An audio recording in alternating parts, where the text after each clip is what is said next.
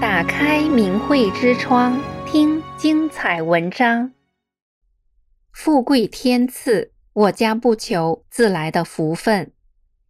有句话说：“富贵天赐。”这年头，不能说会道又没有人脉的人，想晋级涨工资都很难，更别说想给自家孩子找个好工作了。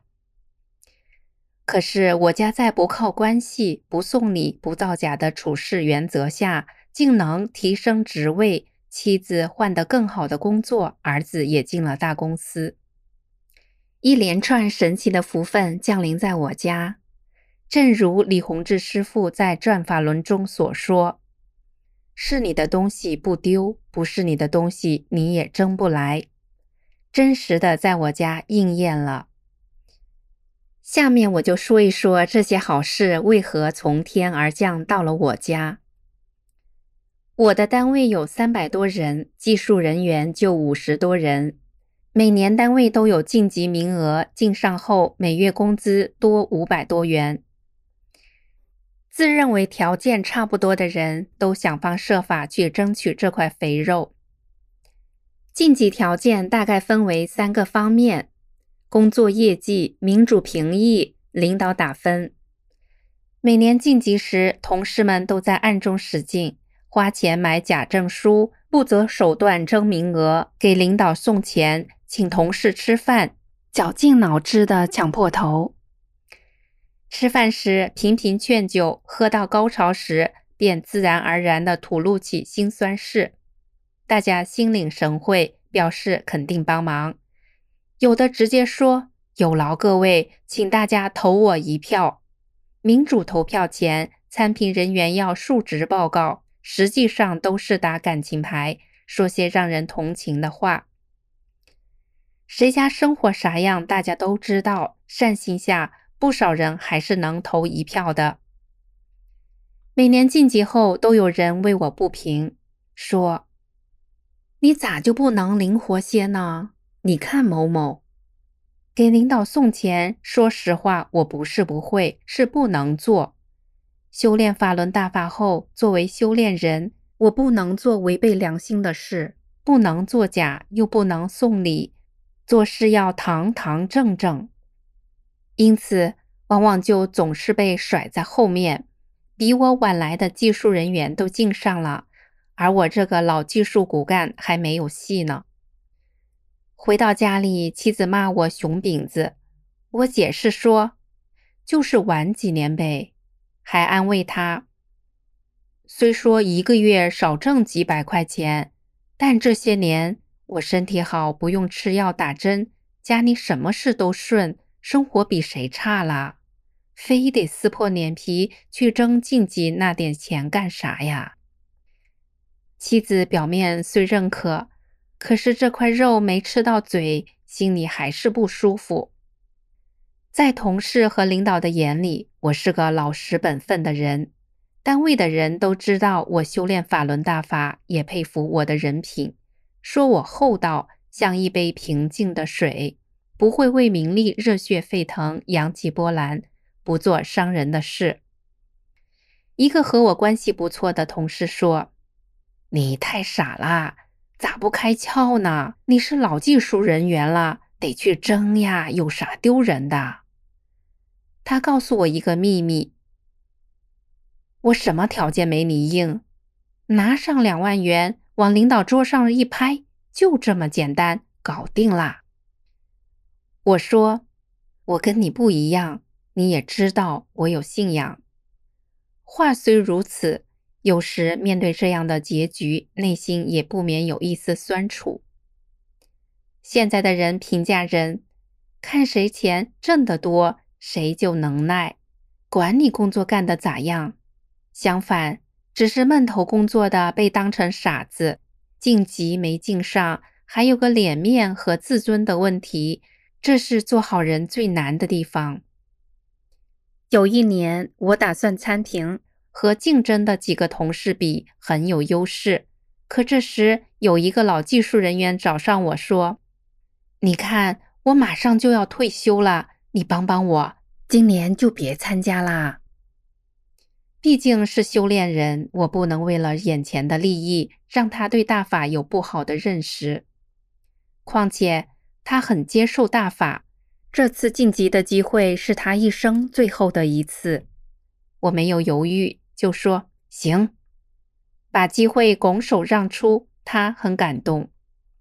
又一年，我再一次打算晋级时，又一个老同事找上我，几乎是哀求地说。过年我就退休了，今年是最后一年，唯一的一次机会，进不上，死都闭不上眼。你人好，他眼都不眨的看着我。我知道在咱单位只有你能帮我，我给你磕头都行。我想呀，他家困难，欠债也不少，他经常跟同事借钱。我学大法，应该让他看到大法弟子的胸怀，也希望通过这事，他能够正确对待大法，给自己带来福分。我就说：“行，你一定要记住，法轮大法好，真善人好，祝你好运。”我虽然让了他，可心里却隐隐的有一丝不舒服，原因是，他对我学大法说过不少难听话。当我面不说，背后跟同事说，若是我跟他争，就让我的饭碗没了。这种威胁，要是普通人早就结仇了。当这些话传到我耳朵里时，我心里想，真是小人，讲真相你不听，也不知道法轮功是咋回事，跟风瞎咋呼。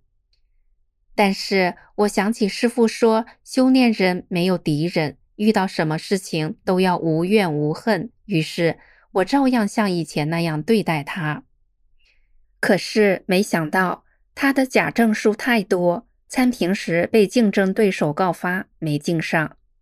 有这结果，或许也是他不能善待大法的缘故吧。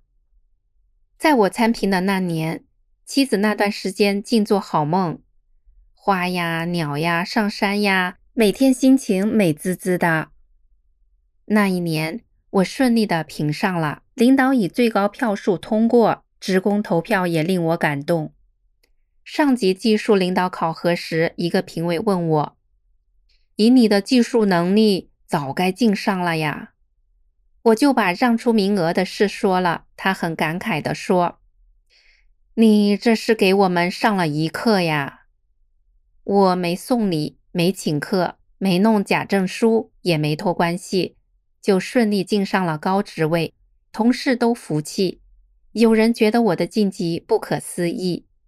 妻子说：“没想到你这个熊饼子也能出息一回。”我说：“人不给天给。”师傅说：“是你的东西不丢，不是你的东西你也争不来。”看得出来，妻子也相信了。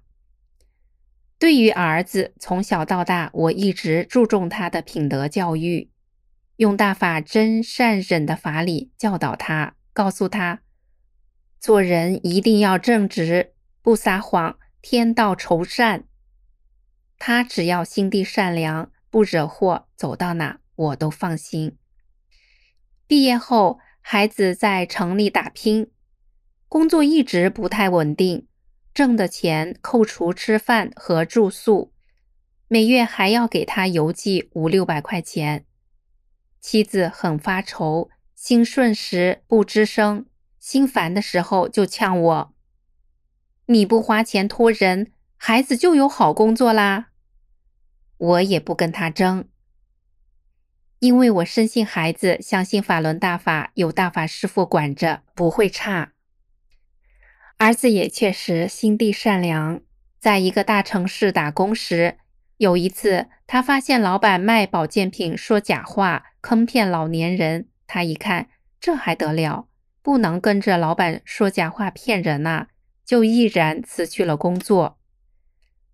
孩子有这份善心，我想将来肯定错不了。此外，儿子对我学大法也很支持。妻子偶尔发火说我时，孩子总劝他妈妈说：“我爸不会干家务活，你就多干点，老训他干啥？”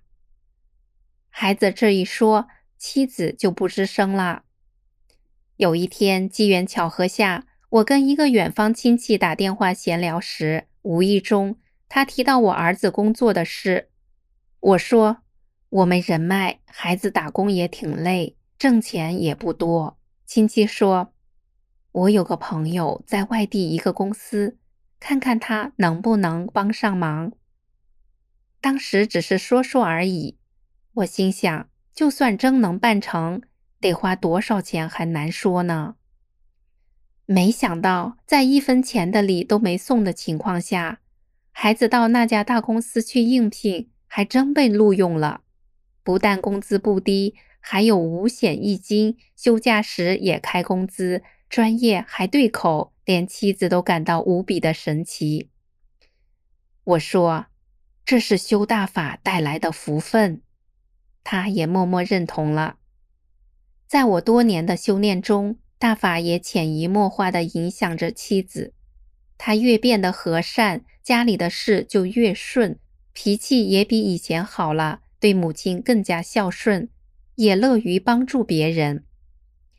妻子原来在一家私企小厂打工，案件记仇，活挺累，加班时两头不见太阳，一个月还不到三千元钱。